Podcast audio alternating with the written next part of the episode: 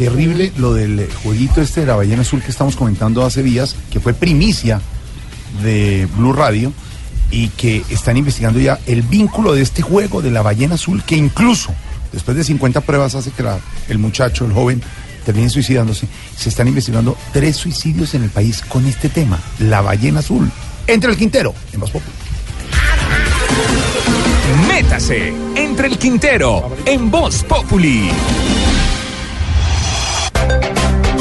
Oigan, no quiero ser apocalíptico, pero creo que la raza humana se va a extinguir. No estoy diciendo que este año ni el que sigue, es más, ni siquiera tengo la fecha porque no tengo bola de cristal. Buena noticia para mi esposa. Lo cierto es que el planeta se está recalentando más que tinto en funeraria. Los adultos estamos en una era de egocentrismo en la que nadie nos puede decir una crítica en redes sociales o en la misma cara porque ahí mismo sacamos ese cuchillo y defendemos nuestra idea, así sea absurda, a punta de patadas, puños y va a la madre para el que nos lleve la contraria.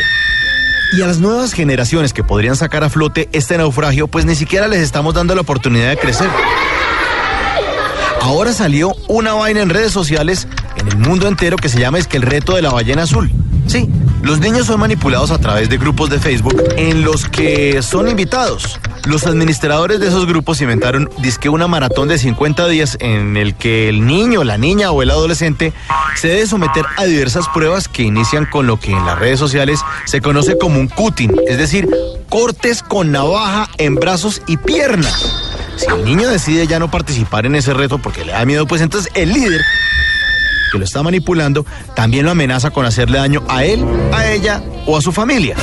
Por esa razón, el niño o la niña o el adolescente pues se sienten presionados y deben continuar con el desafío. Y no es solo eso, los menores de edad deben mostrar las fotografías en un grupo de Facebook donde documenten cada paso del reto hasta finalizarlo. Lo complicado de todo esto es que cuando se cumplen todas las tareas, el reto final es quitarse la vida. Oigan, ¿será que este tipo de demencias siempre han existido y es que ahora por los medios de comunicación y por internet es que uno sí se entera? ¿Será que imponer cadena perpetua a los abusadores de niños pues frena este tipo de delitos?